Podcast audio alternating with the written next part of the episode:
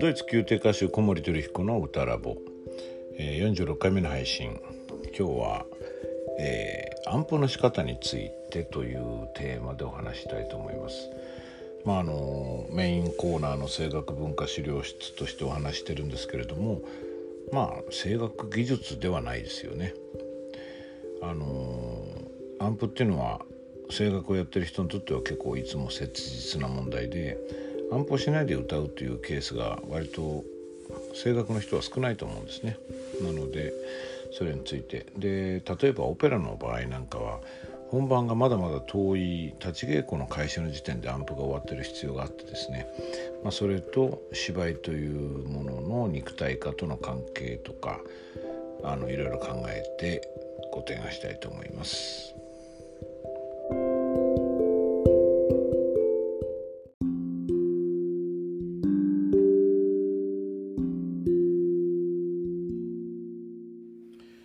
声楽文化資料室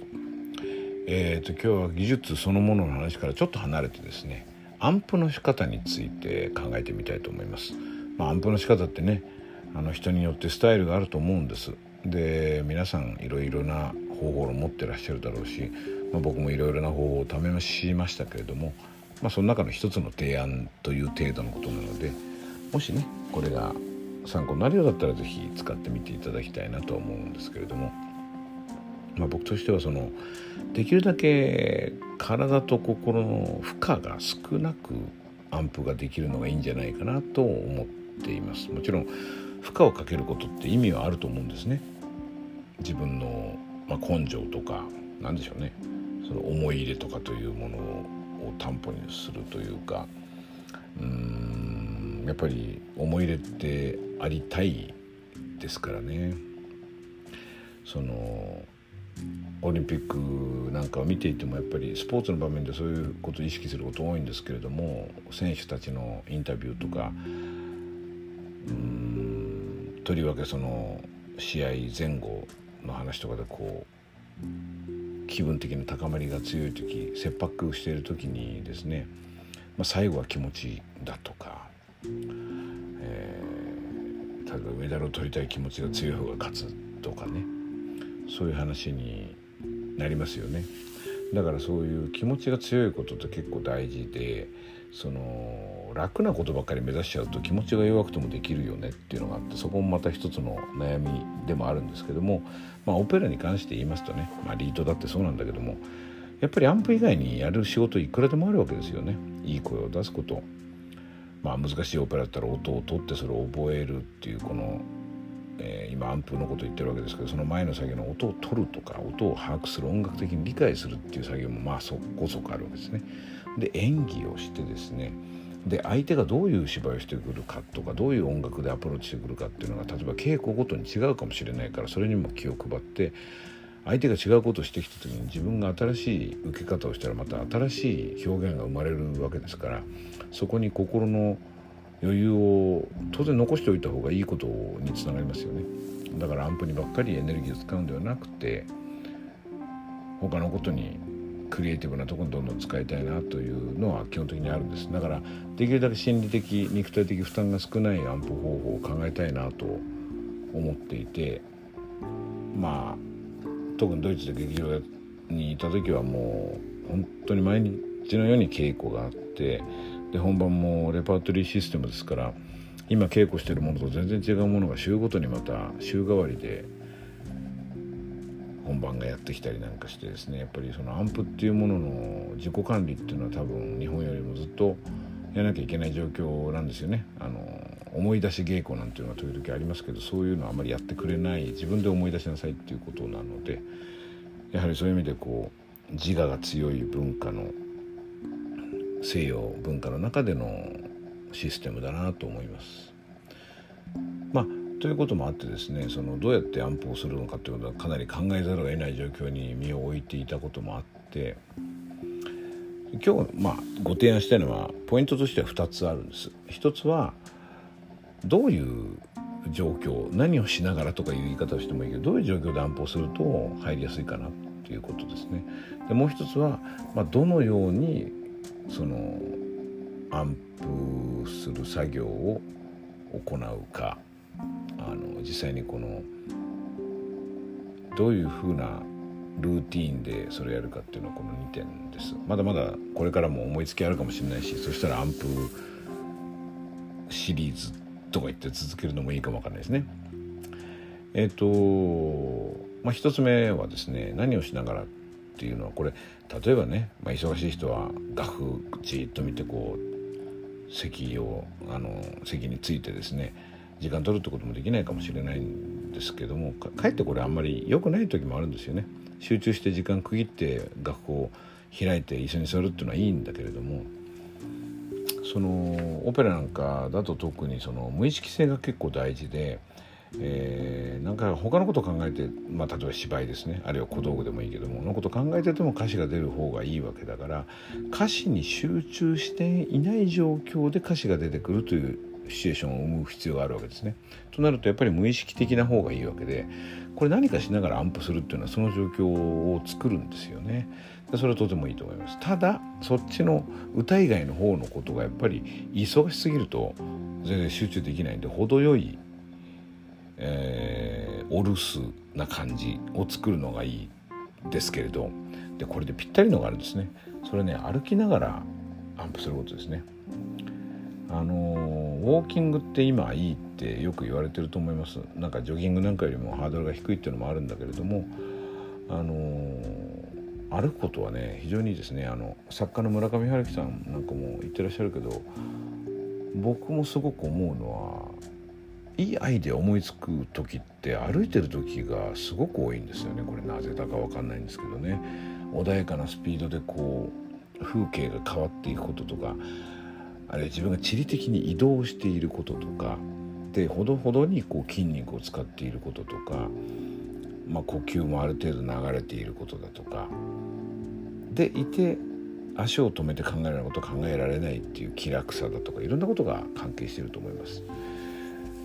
なんかウォーキングに関してはですねウォーキングとは言えないかもしれないけど仕事の後にこう家に帰る時にですね僕はその、まあ、電車通勤をしていた時は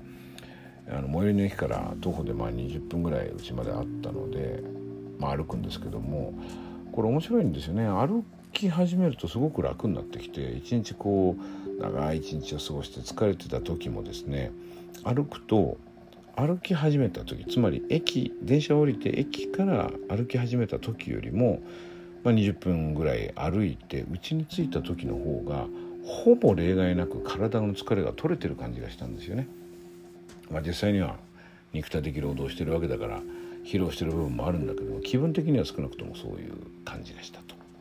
まあ、さっきの気分っていう気持ちの負担ということとも関係ありますけども、まあ、その程度の負担のアクティビティを体に課す中で安保するというのはとってもいいと思っています。だから僕安保する必要があるものがある時に歩きに行ったりってことはよくやってました。でこれちょっと具体的な例が一つあってあの僕どこで聞いたのかちょっと覚えてご本人が言ってらしたかな。あの俳優の藤原竜也さんがですねそれはあの蜷川さん演出のシェイクスピアのものをやってってた時のエピソードを確かどこかでお話してくださったんだと思うんですけども、まあ、帰り稽古場の帰りにそのアンプというか彼はセリフだから暗記ですよね。暗記をしながら帰るわけですね。で歩いて帰るんです。結遠い時もあるんでしょうけどね。電車に乗らずに歩いて帰る。でえー、どっかでもし分かんなくなったら最初に戻るっつって。作品の最初ですよ。1時間のものだったら例えば35分終わったといやったところで言葉が出なくなったらまた1分目から始めてやり直すと。で全部言えるまでうちに帰らないんだなんてお話をしてていやそれはと大変だよって思ったんですけどね。これやってみると意外にその最初からやり直したくないっていう気持ちもある程度何て言うんでしょうね。アドレナリンになる部分もあるのかあとやっぱ歩いているってことで体と頭がこう回転している中なのかこれすごく良かったんですよね。僕何度かやりましたね。あの新宿西新宿の稽古場から歩いて安保して帰ってできたら阿佐ヶ谷辺りで電車に乗りたかったんだけど結局それやってたら荻窪まで行っちゃったとかそんなこともありました。でも実際にそれでアンプはかなり進んだですね。なので、えー、まあ、走ったりいろいろあると思うんですけどね。僕はあの歩きながらアンプするっていうのは非常におすすめしています。さあそれが1点目でした。もう一つはですね、えー、まあ、どういうルーティンでやるかっていうことなんですけどもこれなんかバカバカしバカバカしいことのようで意外に大事で実際効果が上がるなと僕は思ってるのは細かく切るんですね。あの例えばワンフレーズってフレーズによってもちろん長さは違うんですけどね4小節ぐらいのフレーズをこう言ってアンプするっていうことを繰り返すとまあ大体覚えられてるとこまで来てればいいんですけどそうでもない時ってどっかでつっかえるんですよね。でつっかえるとあつっかえちゃったとこう落胆がありますよね。でこれ心理的負担をまず増やします。それと同じように繰り返してまた同じころでつっかえる。あって言ってまた落胆してもう一回やる。でもう一回やるとまた同じとこでつっかえたりするんですよねこれがね。大体言いにくいとこと覚えにくいとこって決まってるもんだからあの自分のこのなんか、うん、音を出す時の肉体性と関係して言いにくいとこって多分あるはずですよね。でそこでよく間違えるので間違例えば10回間違えたら10回間違い分体に入れてしまうというかこの前にお話したマッスルメモリーとイメージトレーニングの話と直結しますけれども悪いマッスルメモリー悪いイメージを10回分入れてしまうことになるんですよね。これ非常に危険で下手するとこう無意識というかこう意識下に入ってくることなので自分でコントロールできないところにその話がいっちゃう部分があるんですよね。なので悪いイメージトレーニングを避けるためにも使えるなと思ったらもうそこはそ同じ繰り返し方はしない方がいいんですね。でここでも具体的な提案は先ほど申し上げたように短くすることなんです。それの半分にするとか、まあ、4分の1でもいいかもわかんないですね。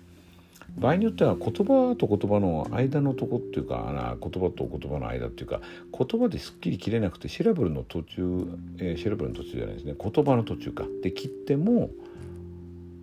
いいんじゃないかなと思うんですよね。そう何か分かりやすい例が言葉言語性があるのでちょっと日本語で何か考えるとですね例えばあの木下真紀子さんそれであの、えー、有名な曲ありますよねあの「寂しい歌詞の木」って皆さんご存知かなだから山の上の一本の寂しい寂しい歌詞の木は赤詞の木が遠くの国へ行きたいとというふうに続くわけですけど、えー、山の上の一本ので多分大体の方がブレスするんですよね。で寂しい寂しい歌詞の木がでブレス。えー、遠くの国へ行きたいとでそういうふうにやるのはまあもちろんいいんだけれどもでこれ日本語だし割とパッと覚えられそうな歌詞ですけどね寂しい寂しい歌詞のそれこそ僕今間違えそうになりましたけど歌詞の木はなのか歌詞の木がなのかってこう1番2番ががで3番がわなんですよ確かね。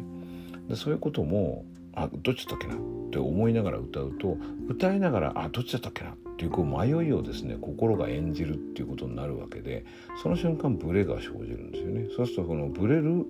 マッスルメモリーが入っちゃうのでだったらもうきっぱりやめてしまってですね山の上の山の上の山の上の山の上の山の上のとこう5回山の上のだけ言うとですね5回言い終わった時はですねかなりアンプしてると思うんですよ。実際そうなんです。でそのバカバカしいそんな短いの全然覚えてるに決まってんだからそんなやったって意味ないよっていう人いるかもわかんないですけどね。一度是非ね試してみてください。その細かく分けて5回言ったら覚えちゃうんだったらあの長いフレーズ何回も失敗して覚えられないよりはですね。半分とかに分けて3分の1とかに分けて5回ずつ言った方が全然時間的効率はいいんですよね。だから思わぬというか思ったよりもというか思いつかないぐらい短い単位に切ってしまうみたいなことが2つ目の今日のおすすめティップです。えっ、ー、とこれもちろんドイツ語のものでもそうですよね。で、Ich liebe dich so wie du mich で一つあのベートーベンの「イヒリベリヒ」ですけどじゃなくて「イヒリベリヒゾー」これ「イヒリベリヒ」確かコンマゾービードミヒなんですけどなんか途中で半端なとこまで言っとくといいんですよね。あの言っとくといいんですよねの部分はこの後説明しますけどもまああの間違いが起こりにくいぐらい短い範囲っていうことで「イヒリーベリヒソイヒリーベリヒソイヒリーベリヒソ」とこうまあ5回例えば言ったらそれでかなり入ります。なのであのフレーズあるいはセンテンスの途中でここで切ったら変でしょうっていうとこでわざわざ切ってでもフレージングというかその安保する時の取り扱う音符の数の短さは少なさを作るというのは意義があります。そう2つって申し上げたんだけど3つ目ありますね。ここまでお話ししちゃいましょう。もう一つはですねあの大体迷うのはブレスの時なんですね。ブレスの途中までで迷う時もあるけれどそれはまあ気象でどちらかというと「イヒリーベリソビドミヒ」あれ次なんだったっけ？ってこうなるわけですよね。でそういう時はですね「Ich liebe dich so wie du mich am a」ぐらいまでやっておくんですね。でもっと極端にこれを短い、えー、範囲にして練習するっていうさっき直前に話した件とカップリングするならば「Ich liebe dich so wie du mich」の「so wie du mich」の後半だけ言って「am a」だから2つのフレーズのえっと、間の部分1フレーズ目の最後と2フレーズ目の頭のところを本当なんか頭を使ってではなくてなんかその鼻歌みたいにというかあるいは何ですかねその単純作業ですかね、えー、パンの生地をこねるとかあるいは次から次へとじゃがいもを洗うとかそういう手作業だと思って So wie du mich am A, so wie du mich am A, so wie du mich am A ってやってるとですね、am A の前に何だったっけって思わない心理状態、身体状態が作られるんですよ。これだけでもね、ものすごい得になると思います。3つのティップでした。ちょっと長くなっちゃいましたが、今日はアンプの仕方について3つのティップをご紹介しました。